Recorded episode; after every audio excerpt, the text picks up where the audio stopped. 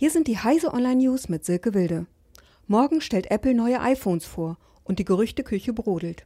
Einige Nutzer haben bereits jetzt den angeblich finalen OS 11 Golden Master in die Hand bekommen, mit allerlei Hinweisen auf die neuen iPhones und auf eine neue Apple Watch. Demnach soll sich das neue iPhone wie vermutet per Gesichtserkennung entsperren lassen. Dazu muss der Nutzer seinen Kopf vor dem Smartphone in alle Richtungen drehen. Deutschlands Autoindustrie steht zur internationalen Automobilausstellung IAA unter Druck. Nicht nur wegen der Dieselkrise ringt Deutschlands Autobranche um die Zukunft. Doch wie sieht die Mobilität von morgen aus? Robotertaxis, die per App fahren, Elektroautos, Lufttaxis. Unfälle werden seltener, Autos kommunizieren miteinander, Wagen zu teilen ist in. Und die Fahrzeuge sind umweltfreundlich, die Luft bleibt sauber.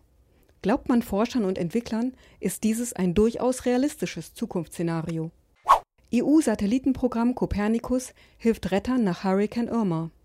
Das EU-Krisenzentrum in Brüssel setzt auf Satellitenbilder, um Hilfsteams in Krisengebieten bei ihrer Arbeit zu unterstützen.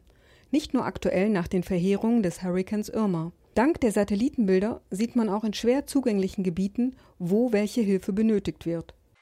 Pendeln ohne Funkloch. Wer regelmäßig per Bahn pendelt, kennt das. Beim Surfen in fahrenden Zügen landet man früher oder später im Funkloch. Kostenloses WLAN soll Abhilfe schaffen. Nach dem ICE ist jetzt der Regionalzug dran. Sachsen-Anhalt gehört in Deutschland zu den Vorreitern.